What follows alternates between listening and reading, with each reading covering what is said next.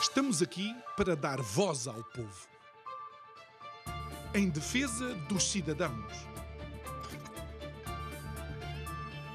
Pela dignidade humana. Todos temos deveres, mas também todos temos direitos.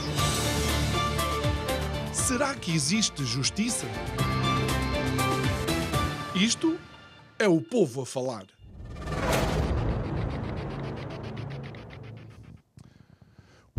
Descrever estes últimos episódios da nossa democracia? Bom, com o alto patrocínio da TAP, ficámos a saber de indemnizações milionárias, de reuniões secretas, de tentativa de desvio de aviões, ministros que não sabiam de nada, mas que depois se veio a saber sabiam de tudo e mais alguma coisa, gestão por WhatsApp, notas anotadas mas não enviadas. E, para culminar, eh, cenas de luta livre ao bom estilo da UFC, mas com objetos inanimados, um tal de computador e uma bicicleta. Boa noite, meu nome é João Nuno Pinto e isto é o Povo a Falar. Estou consigo de segunda a sexta-feira, neste mesmo horário, emissão em simultâneo Curiagos TV e Rádio Vida 97.1. O tema para todo o mês de maio, à deriva. Mal sabíamos nós que todos os dias íamos ter conteúdo fornecido de graça, vindo dos nossos políticos. Mas voltemos àquilo que é o episódio que vivemos atualmente, que acaba por ser um verdadeiro drama. Perdão. Não é mais uma comédia, mas é uma tragédia grega, neste caso, bem portuguesa. Olha, faz-me lembrar um outro tema que nós tivemos há uns meses, o famoso fado, o fado da nação. Mas voltemos àquilo que está a acontecer. É que acaba por ser, acaba por nos cair em cima da cabeça como o pior dos pesadelos no pior dos momentos. É como se nós já não tivéssemos sarna suficiente para nos coçar com os salários baixíssimos que temos, com as pensões de miséria que a grande maioria daqueles que são os nossos pensionistas têm que ter todos os meses, como se não tivéssemos que viver esta verdadeira lepra que é uma economia estagnada, verdadeiramente confinada há mais de duas décadas, temos que estar agora, todos os dias, a observar este embate de egos, que é aquilo que está a acontecer entre o Presidente da República e o Primeiro-Ministro. Olha, faz-me lembrar um episódio uh, daquele estilo uh, BBC Vida Selvagem, passe a publicidade, onde de alguma forma eles acompanham a vida daqueles carneiros monteses, das montanhas, que de vez em quando têm que marrar uns contra os outros para tentar de alguma forma definir quem é o macho alfa daquela manada. Só que ao passo que os carneiros marram uns contra os outros pelo direito de fecundar as fêmeas, Aqui em Portugal vemos o Presidente e o Primeiro-Ministro amarrar um contra o outro pelo direito de ficar ou não com um ministro claramente incompetente. É caso para dizer, já não sou só eu que não percebo nada disto. you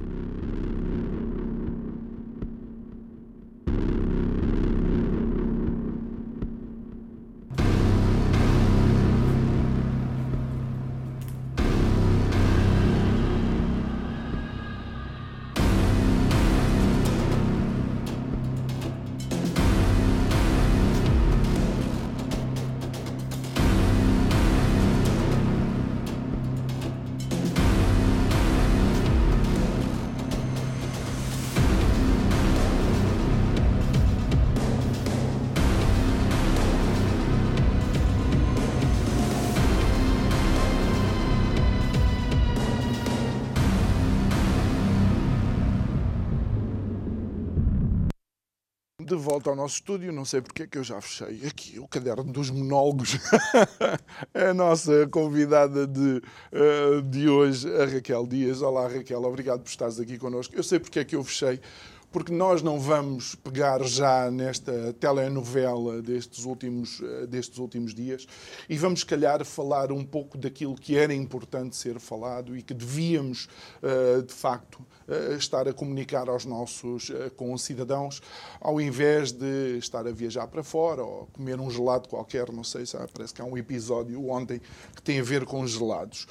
E, e o drama continua a ser, de facto, a carga fiscal uh, ao trabalho, ou seja, o peso que os impostos têm sobre uh, o trabalho. E isto afeta tanto trabalhadores como empresas, verdade? Exatamente. Olá, João. Boa noite. Uh, obrigada pelo convite mais uma vez. Efetivamente, a carga fiscal uh, sobre os salários, tanto por parte do trabalhador como por parte da empresa, é muitíssimo elevada em, em, em Portugal.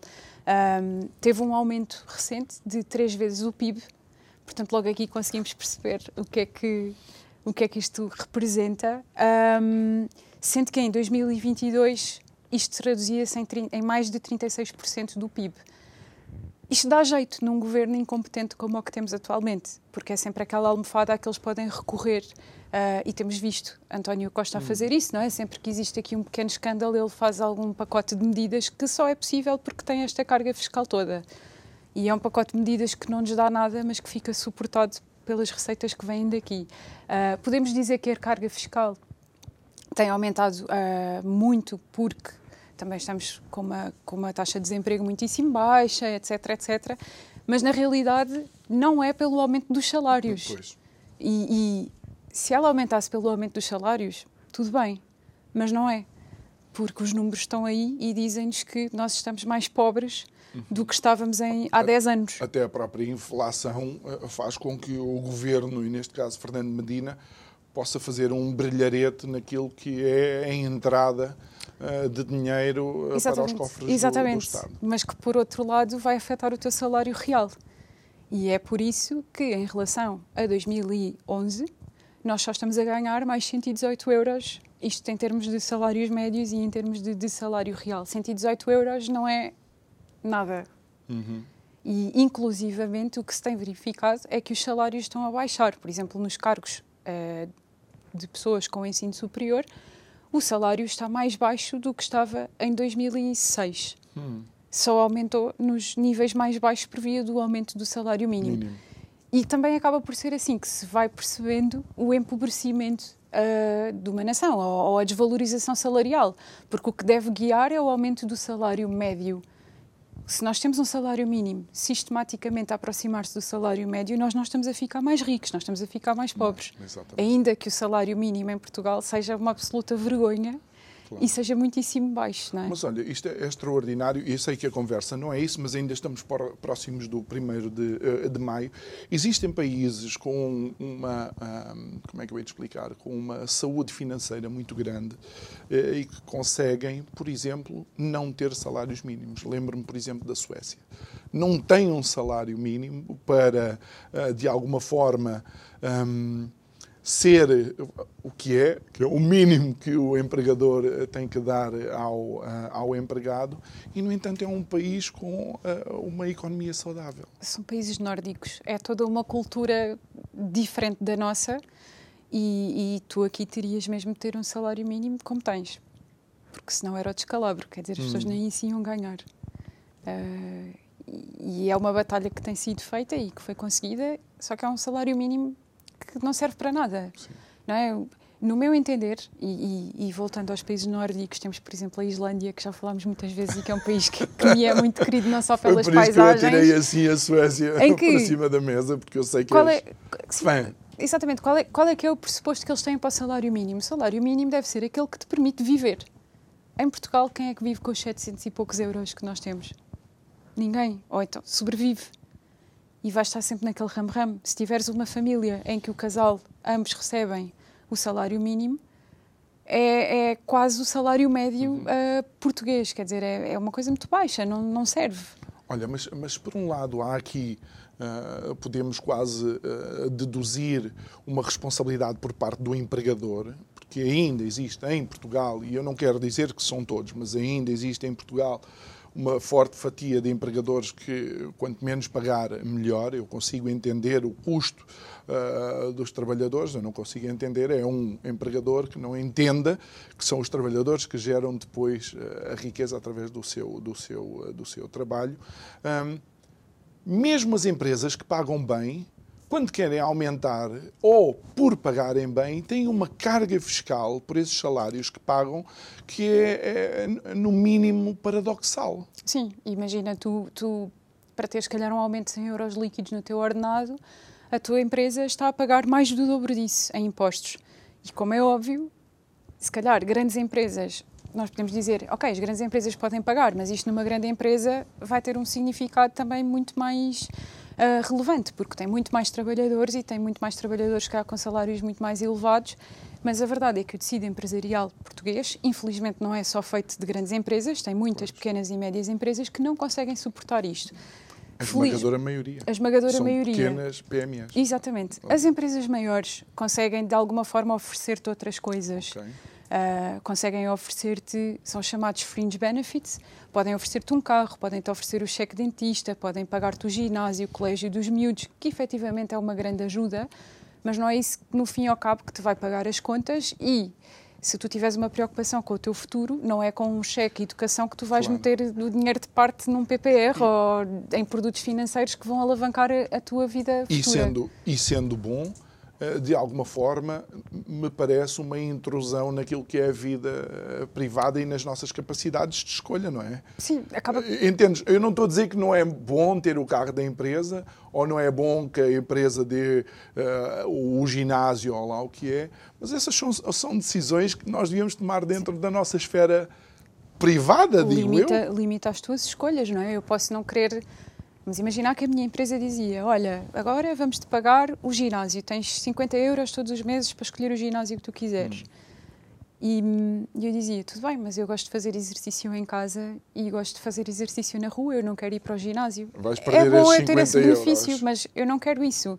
Eu quero esses 50 euros para eu pôr onde Sei eu quiser. Nos Olha, numa ETFs, alimentação saudável. Numa alimentação mais saudável, numa viagem, num PPR todos os meses o que quer que seja. Até em certificados claro. da Forro, que é uma coisa que os portugueses acham que é o Eldorado, porque infelizmente também não têm literacia financeira claro. para mais. Já saberem que podem meter dinheiro em certificados da Forro já é uhum. assim um, um, um, um, bom, um bom avanço. Mas na realidade é, é, como tu dizes, é bom, mas limita as tuas escolhas, porque tu é que deves ser livre de escolher o que queres fazer com o teu dinheiro. Uhum mas foi a forma que as empresas encontraram de te poder oferecer melhores condições sem estar esse dinheiro aí todo para o Estado. E que mais é que, é que tu hum, consegues discernir desta, desta carga sobre esta carga fiscal sobre o trabalho hum, que acaba por de alguma forma afetar diretamente aquilo que é o nosso crescimento, que não é crescimento nenhum económico. Claro que afeta, porque atirarem-te uma grande. Tu, tu não precisas de ter um ordenado muito bom ou muito elevado para pagar uma grande carga fiscal. Um, aliás, o ridículo disto é que em Portugal, se tu receberes mais de 2 mil euros brutos, tu já estás entre os 10% das pessoas melhores pagas neste país. Isto mostra o nosso nível de pequenez. E mais, se pensarmos que em outubro ou novembro, até 2.700 euros brutos, tu recebias um cheque de 150 euros, penso eu, então Quer dizer, apesar de estares entre os 10% dos melhores salários, o Estado assume que tu precisas de ajuda. Porque 2 mil euros, com a carga fiscal que tu tens, em que 11% é para a Segurança Social e o resto é IRS, se calhar para um, para um jovem que vive sozinho, que é a tabela que eu vou conhecendo melhor, uh, isso representa 1.400 euros líquidos.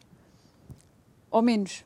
Uh, e disto, tu tens de pagar, se calhar, uma renda 400, 500, 600 euros, com sorte. Começaste bem, com, com os 400 eu pensei, mas é só se for em Marte, e mesmo assim a viagem 400. para lá é cara. Depende de quando fizeste o empréstimo da tua casa, se for taxa fixa ou não, já pois, não se encontra pois, muita coisa pois, assim, mas ainda há quem pague os 400 euros. Ainda bem. Uh, mas o normal seria se calhar uns, uns 600 euros, 700 euros. Aliás, hoje em dia, com o aumento das taxas de juros que se está a verificar, e é uma coisa que sinceramente me parte o coração porque já vi isso em amigos meus próximos.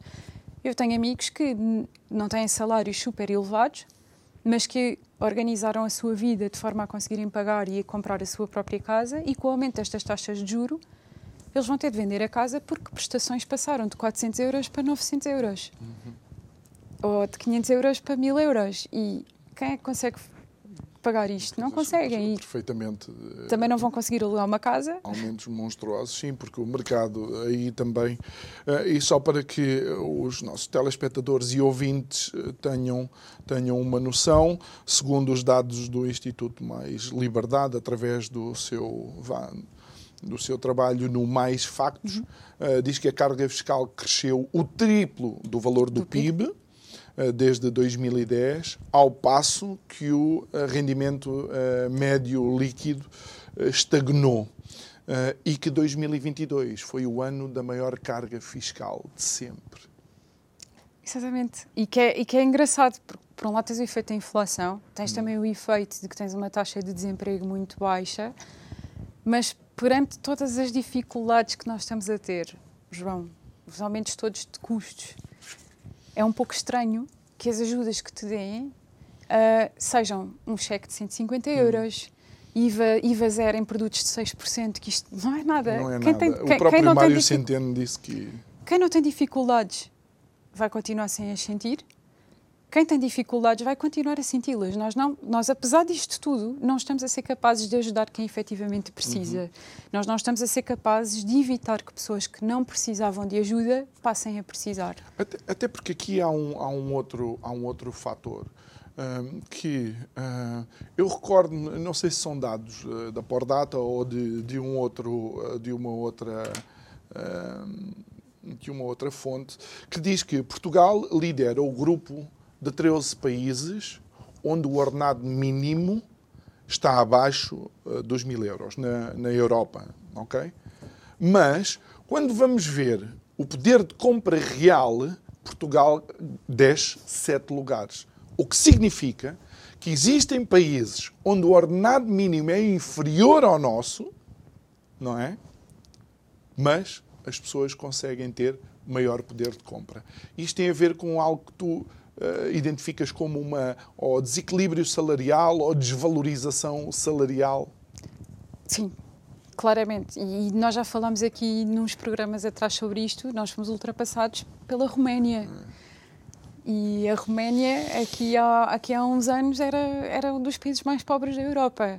Um, eu tenho amigos na Polónia que, com ordenados mais baixos do que o, do que, do que o meu, conseguem uh, muito mais com o seu ordenado, porque apesar de eles também terem sentido no, no último ano, hum. uh, por conta do Covid e também de terem a guerra às portas Sim. de casa, uh, terem sentido ali um, um, impacto um bocadinho mais forte em termos de, de, de, custos e de subida do nível de vida, mas o que é facto é que eles conseguem tirar muito maior proveito daquilo que recebem do que nós, porque em Portugal são os salários que são baixos e depois tens todo um nível de, de vida que é completamente desajustado ao teu, ao teu nível salarial. E enquanto a carga fiscal for o que for, tu não vais conseguir uh, tu, tu, não vais conseguir ter melhores salários. António Costa há pouco tempo veio apelar como é que era era ao esforço das empresas quando ele próprio não faz esse esforço na função pública, pois mas não. isso é, é, outra história. Mas o esforço não devia ser um esforço, devia haver um incentivo da parte da parte deste governo de baixar os impostos e não nos podemos esquecer de uma coisa que nós sistematicamente nos esquecemos António Costa não é primeiro-ministro deste país desde o ano passado. António Costa é primeiro-ministro deste país desde 2015. As promessas renovam-se porque ele não as cumpre. As camas universitárias também já falámos aqui. Ele fez uma promessa em 2015 e voltou a fazer exatamente igual porque não a cumpriu e já avisou que não vai cumprir. Então, mas com todos os apoios que temos tido, fundos que não são executados, porque hum. nós conseguimos executar toda esta carga fiscal, uma conjuntura económica que era ultra favorável a que nós crescêssemos, porque é que não estamos a crescer?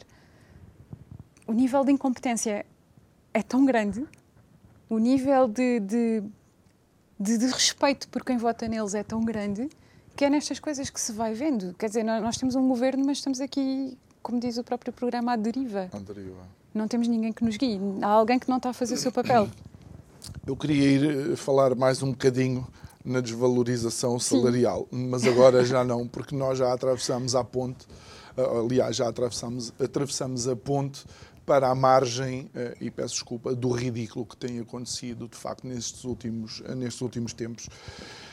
E eu só falei com o alto patrocínio da TAP nesta fase inicial porque o meu caderno não é o suficientemente grande para colocar todos os episódios, casos e casinhos, como se vai dizendo, que têm, que têm acontecido. Mas, mas como é que tu lês este, este absurdo que vamos, que vamos vivendo? Eu nem tenho palavras. E é, é sobretudo neste último, nestes últimos dois dias que têm sido tão ricos em, em, em conteúdo. Em conteúdo. Uh, a partir do momento em que eu ouço um André Ventura a falar após as declarações do António Costa e ele me parece uma pessoa com bom senso, eu penso, caramba, alguma coisa está aqui mesmo a Muito funcionar mal. mal, porque no meio de tanta coisa que tem acontecido, Quer dizer, tivemos aqui a, a 14 demissão, que depois não foi uma demissão concretizada uhum. do, do ministro Galamba, mas no meio de tanta coisa, mentiras, uh, um processo da TAP que está numa comissão parlamentar de, de inquérito que tem sido. Podes, podes repetir riquíssima. a primeira que disseste? Uh, a, primeira, no meio de tanta coisa, disseste Mentiras? É verdade. Mentiras? Tem havido bastante. Os nossos políticos mentem? Parece que sim. Eles não mentem, eles faltam à verdade. Ah, é uma questão semântica. É, é uma questão, é uma questão semântica. É uma questão semântica. Que, que, ou são pontos de vista diferentes, não é? Mas, quer Exatamente. dizer, ninguém sabe muito bem quem é que convocou a reunião, quem é que não convocou a reunião, mas no meio disto tudo, de pareceres que afinal existiam, que não existiam, de afinal sabias, mas afinal não sabias, mas afinal parece que sabias Uh, vamos focar-nos num episódio que acontece, como tu dizes, que envolve bicicletas e suposta pancadaria por causa de um computador. Quer dizer, isto hum. é. Tu, tu, achas que isto é uma manobra de diversão? Claramente, sim, sim. Eu, eu acho que é uma manobra de, de diversão. Um, ajuda hum. a distrair aqui um bocadinho as, as, as o, o foco estava muito na TAP e estava muito na questão do Galamba ter convocado ou não reunião e de repente passou para um foco de pancadaria e de um episódio muito triste. Uhum. Que, apesar de ser um episódio triste, não devia ter a relevância que teve na parte da pancadaria, mas foi esse o foco, não é? Quem ouviu António Costa a falar, ele só falou disso. Ele, não há uma única palavra sobre todo o processo da TAP. Um, ainda não percebemos muito bem porque é que Alexandra, Alexandra Reis foi, foi demitida. Uh, não percebemos. Quem ouviu percebeu que foi uhum. claramente por não se alinhar com o tipo de coisas que costuma acontecer uh, na TAP. Um, mas aqui, aqui tens a questão de que, efetivamente, isto é, por um lado, um marcar de posição de António Costa de dizer eu faço aquilo que quero, independentemente das pressões do, primeiro, do, do Presidente da República, mas é aqui uma, uma desautorização muito grande uh, perante o que aconteceu porque António Costa está focado no episódio da bicicleta, mas Marcelo Rebelo de Sousa está focado em tudo aquilo que descredibilizou Galamba. E que ao continuar no cargo, vamos assumir que vai continuar, vai ser a pessoa que vai negociar a hum. localização do aeroporto, que vai negociar a privatização da TAP. Quer dizer, esta será, pessoa será não Marcelo, tem credibilidade. Será que Marcelo já estava preocupado com o Ministério das Infraestruturas por causa dos dossiês que estavam em mão ainda no tempo de Pedro Nuno Santos? Daí aquele alerta quando quando a tomada de posse de Galamba, de que agora é suposto correr tudo bem? Eu acho que Marcelo Rebelo de Sousa está preocupado com este governo como um todo, por causa destes casos e casinhos que têm acontecido sucessivamente, da falta de transparência, da falta de clareza que existe. O diz que disse, o sabias, não sabias, mas ele acaba por estar aqui um bocadinho também encurralado, porque uh, neste momento em que temos uma crise social, financeira também, e agora graças a este episódio, estamos perante uma crise política. Pois. Ele fica no impasse porque tanto ameaçou com a dissolução do governo, mas também pode não ser solução agora, porque a, a realidade é que uh, o seu próprio partido, não é o PSD, ainda não está preparado para poder ganhar umas eleições e, portanto, íamos levar outra vez com o PS. Hum. Até pela própria narrativa que existe de colar o Chega ao PSD. Eu já, eu já, começo a ter alguma dificuldade em ver, em ver o Marcelo como uh, alguém do PSD. Entretanto, também já vou tendo alguma dificuldade em enquadrar o PSD à direita, não é? Daí uh, ser curioso esta reunião de Montenegro agora com Rui. com quem? Rui Rocha? De Ou. Da Iniciativa Liberal. Eu não vejo que seja assim tão curioso, porque, hum. como eu te estava a dizer, existe uma narrativa aqui muito conveniente ao PS, que é de colar o PSD ao Chega, porque as pessoas tendo medo que o Chega possa uh, ser uma força política ainda mais relevante do que é, não vão votar num PSD e vão continuar a votar uh, num PS. E, hum. portanto, dá-lhes muito jeito esta narrativa, dá-lhes muito jeito a demonização daquela que é a terceira política, a terceira força política do país. Mas, mas, por exemplo, se pararmos para pensar, uh, Montenegro está agora a falar com um partido que teve um número considerável de desfiliações de pessoas que são importantes ou que foram importantes no nascimento do, uh, do partido, porque as pessoas olhavam para uma determinada política de forma uh, diferente. A diferença entre um partido e outro. Uh, Luís Montenegro deu liberdade de voto aos, seus, aos seus deputados, não é? Seus deputados, mas ele não está no Parlamento. Mas o Iniciativa Liberal não permitiu sequer vozes contrárias numa determinada linha política. São opções partidárias a estratégia de Montenegro é claramente tentar descolar-se do Chega e por isso vai à força política mais forte seguinte, que é, que é o IEL, e que, independentemente de todas as questões, a meu ver, até tem feito um, um bom trabalho uh, nesta, nesta, nesta legislatura, tem levantado questões relevantes. Por exemplo, está a trazer agora à baila a questão da taxa única uh, do, do IRS, que tem sido uma bandeira política deles que, que noutros países já está provado que efetivamente hum. pode ser uma boa solução. Aqui em Portugal não existe ainda muita abertura para isso, existe muita, muita resistência, mas efetivamente este aproximar da IEL é para se descolar do Chega, porque é a narrativa que está montada, porque dá jeito a toda a gente. Quanto mais tu demonizares o Chega, mais as pessoas que, um, que estão descredibilizadas estar... Hum. na política, nos partidos mais uh, tradicionais. Hum vão para ali, porque eles estão a incomodar, porque estão a fazer barulho. Se estão a incomodar é porque estão a fazer um bom trabalho. E estão colados ao... E depois tens o outro lado da medalha, que é quem não quer votar no Chega, mas vê que o Chega está colado ao PSD e, portanto, vai votar no PS. Portanto, isto é uma coisa que dá muito jeito ao PS.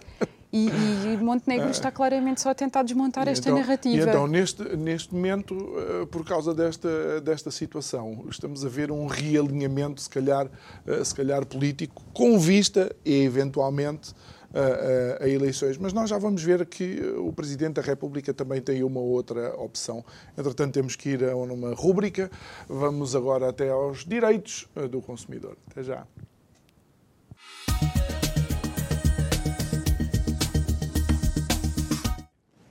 Salve direitos do consumidor, direitos do cotidiano. É preciso saber para se proteger. Preço marcado, sem exceção, preço cobrado sem especulação. Muito se falou de especulação nos últimos tempos, porque se detectaram margens brutas de lucro de 70, 80, 90% nas grandes insígnias da distribuição alimentar. Mas isso constitui crime de especulação? Num sistema em que o preço é o preço livre, resultado do livre jogo da oferta e da procura? Não de todo. Então, quando é que há crime de especulação? Há crime de especulação quando se calcula, se estabelece o preço, se marca o produto e, ao cobrar-se, se pede um preço superior ao do rótulo, etiqueta ou do que conste legalmente de uma lista. Aí há especulação. Aí há crime. Lei Penal do Consumo, de 20 de janeiro de 1984. Artigo 35. Será punido com prisão de seis meses a três anos e multa não inferior a 100 dias quem vender bens ou prestar serviços por preços superiores aos permitidos pelos regimes legais a que os mesmos estejam submetidos como no caso dos táxis, alterar sob qualquer pretexto ou por qualquer meio e com a intenção de obter lucro ilegítimo os preços que de regular exercício da atividade resultariam para os bens ou serviços. Vender bens ou prestar serviços por preço superior ao que consta de etiquetas, rótulos, letreiros ou listas elaborados pela própria entidade vendedora ou prestadora de serviços. Vender bens que, por unidade, devem ter certo peso ou medida, quando os mesmos sejam inferiores a esse peso ou medida, ou contidos em embalagens ou recipientes cujas quantidades forem inferiores às nestes mencionadas. Por conseguinte, nestas situações é que haverá crime de especulação. No mais, não, porque o preço é, em geral, livre.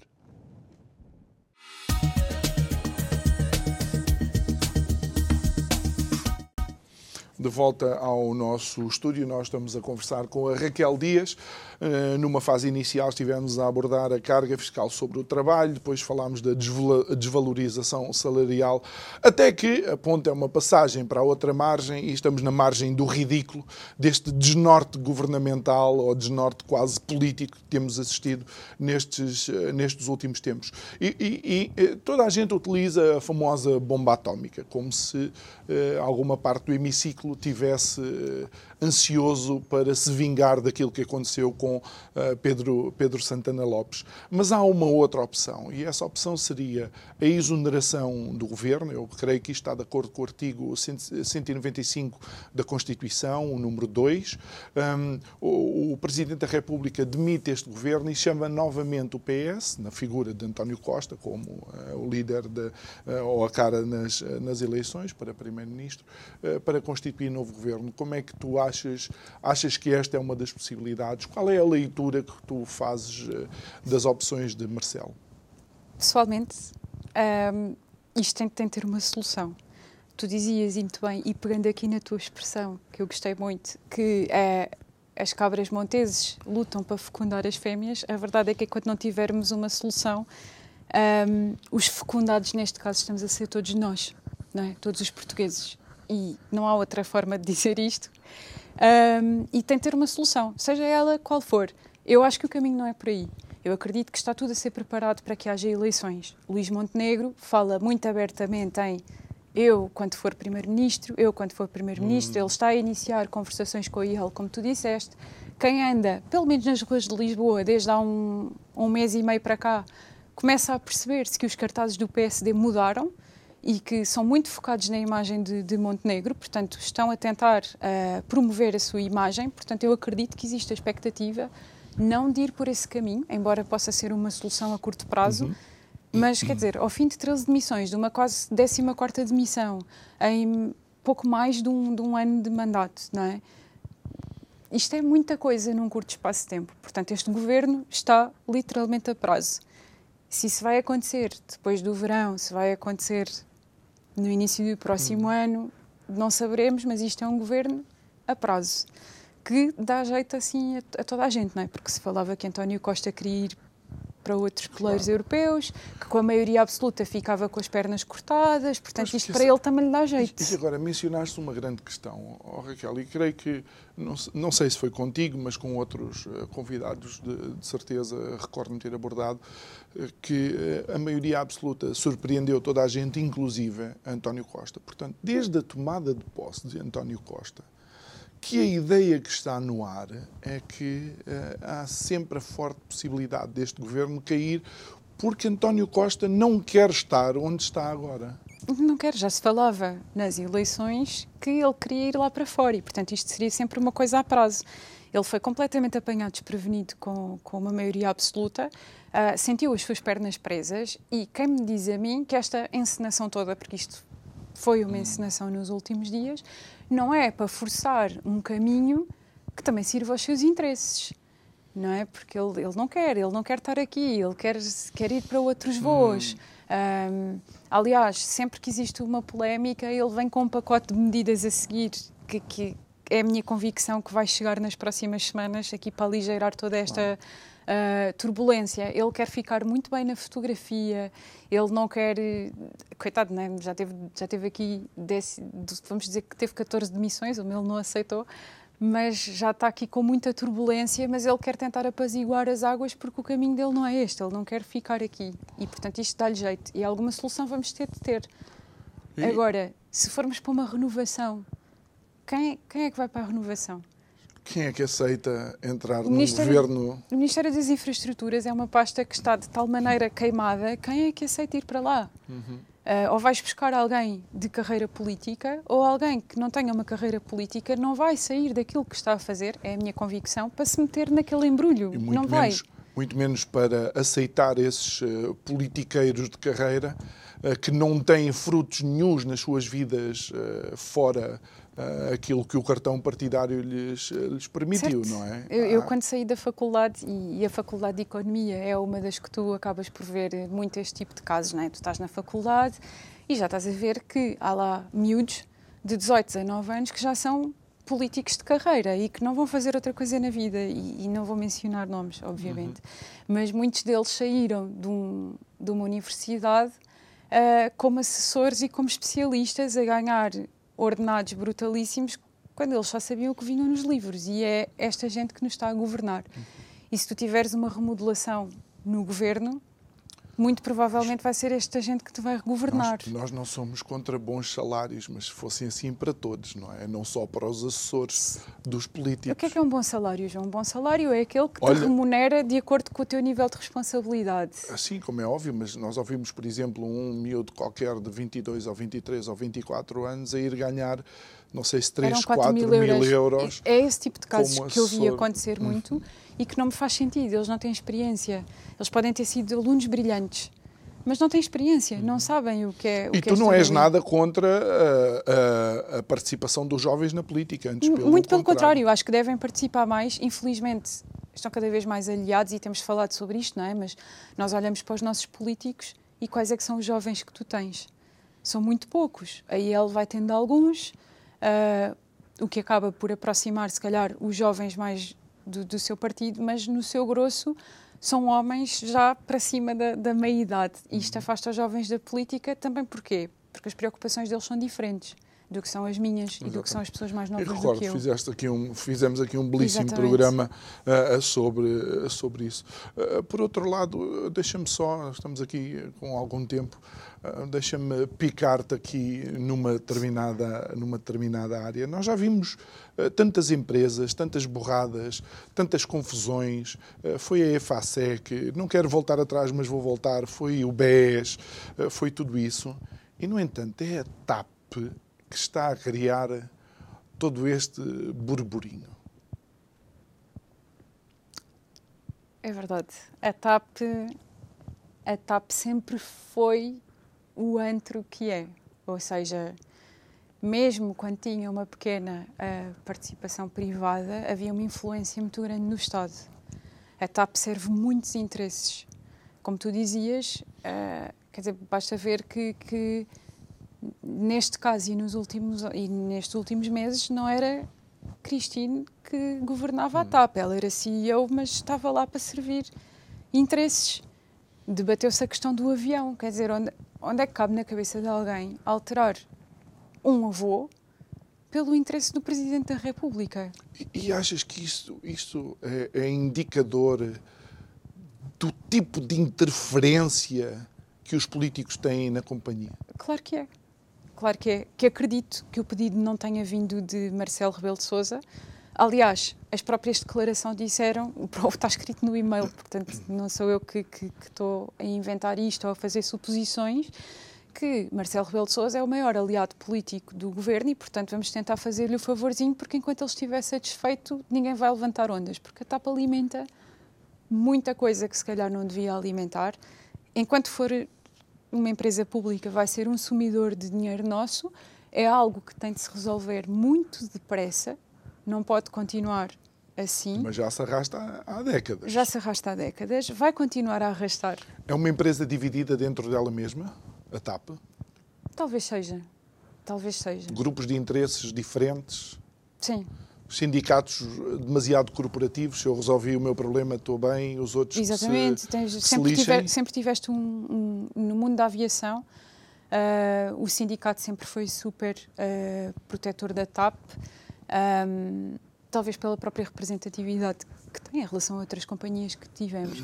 Agora, em, numa nota mais pessoal, seja qual for o desfecho que tenha a TAP e que, a meu ver, será uma privatização com uma possível dissolução a seguir, ou seja, ficam com algumas rotas, alguns aviões, algumas pessoas, mas muitas destas pessoas vão ser uh, possivelmente dispensadas, porque uma empresa, a partir do momento que passa a ser privada, passa a ter em vista o lucro.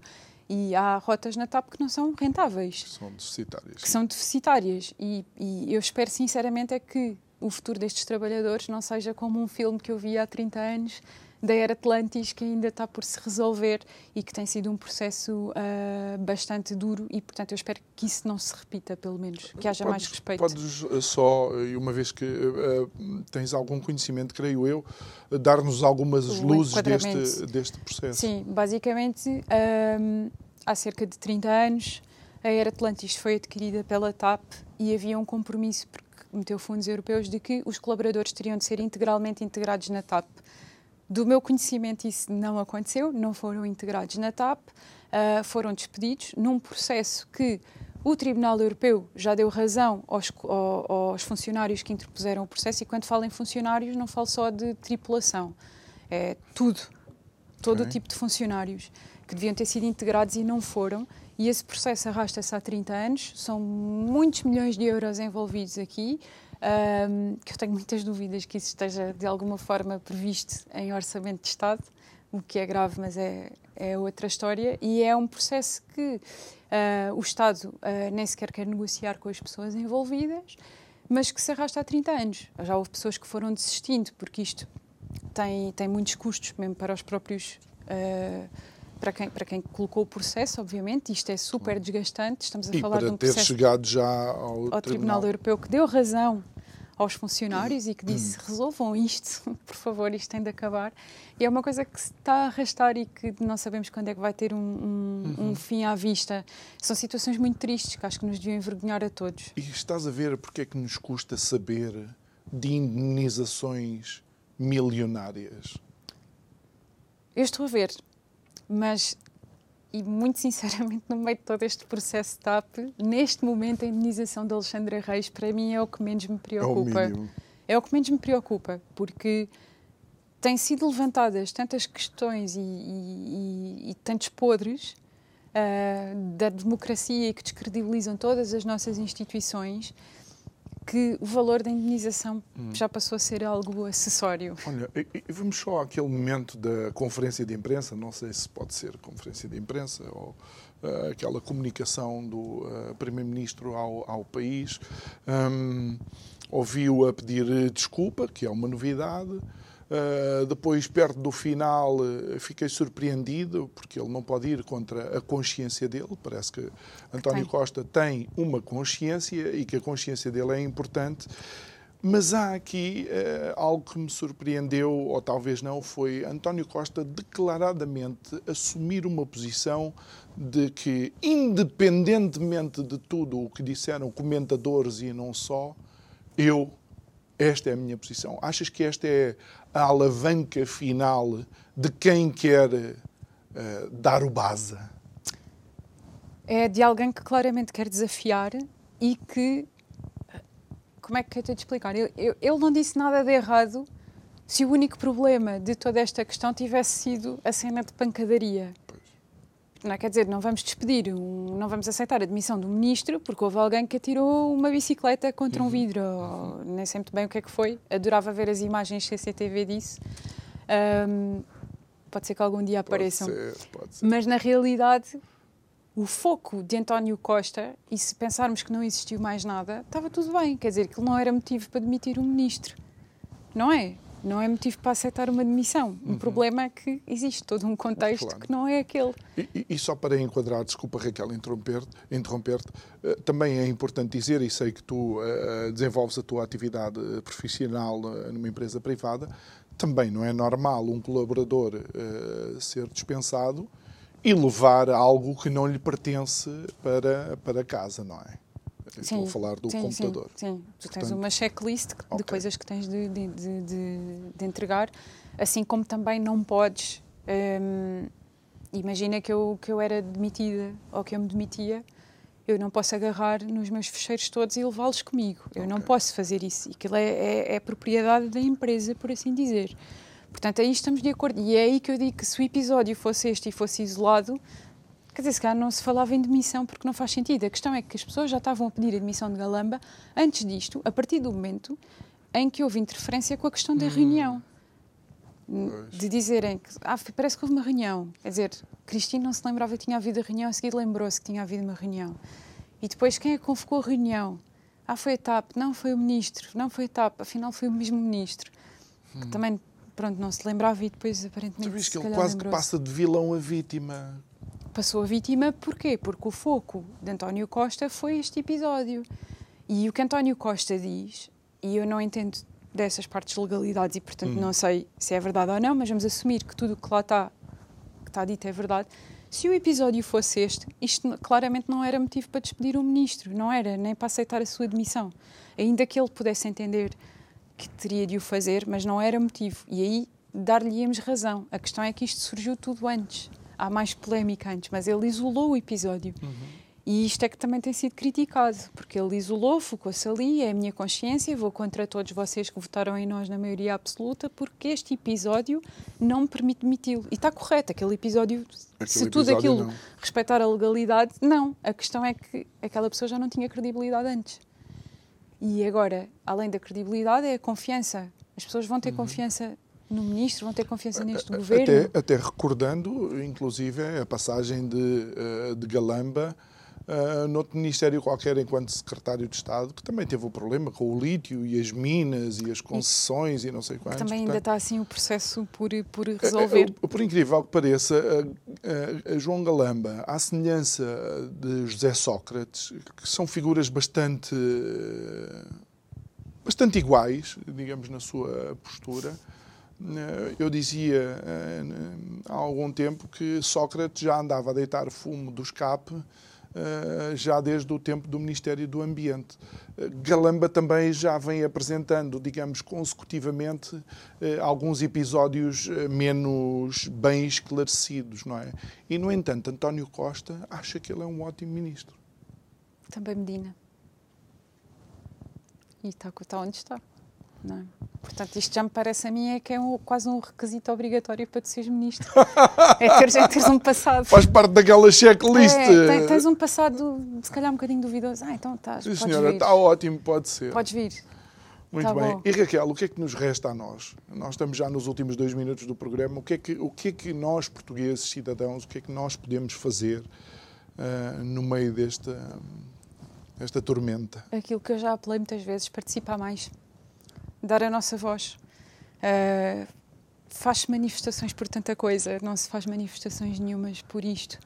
Esta situação, este impasse que está, isto vai ter de ser resolvido de alguma forma. Não podemos fingir que nada se passou. Agora Marcelo vai uns dias à Inglaterra, à coroação de Carlos III, tudo bem, mas ele quando voltar ele vai ter de alguma forma resolver isto, seja pela sua própria credibilidade, seja para que as pessoas mantenham confiança neste governo, ou manter, quer dizer, já não há muito a manter, mas isto vai ter de ser resolvido. Eu tenho muita curiosidade para perceber como é que vai resolver. Não gostava nada de estar no lugar dele, ah, porque é uma situação muito delicada, sobretudo no momento em que nós estamos a viver, mas é uma situação que, seja com que motivação for, António Costa não provocou de forma ingênua.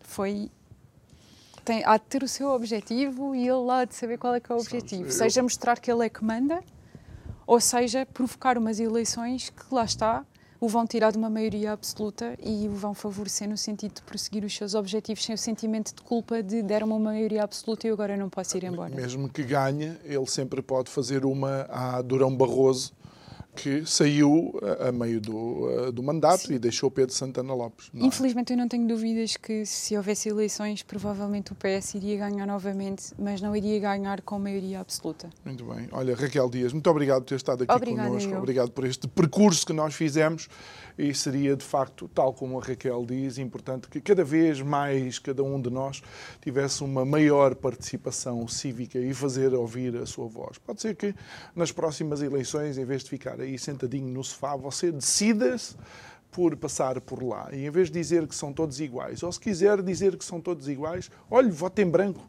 mas pelo menos faça sentir-se a sua voz. O que eu quero recomendar é que amanhã, às 22 você esteja novamente aqui connosco, porque voltamos amanhã para mais um programa. Boa noite, até amanhã.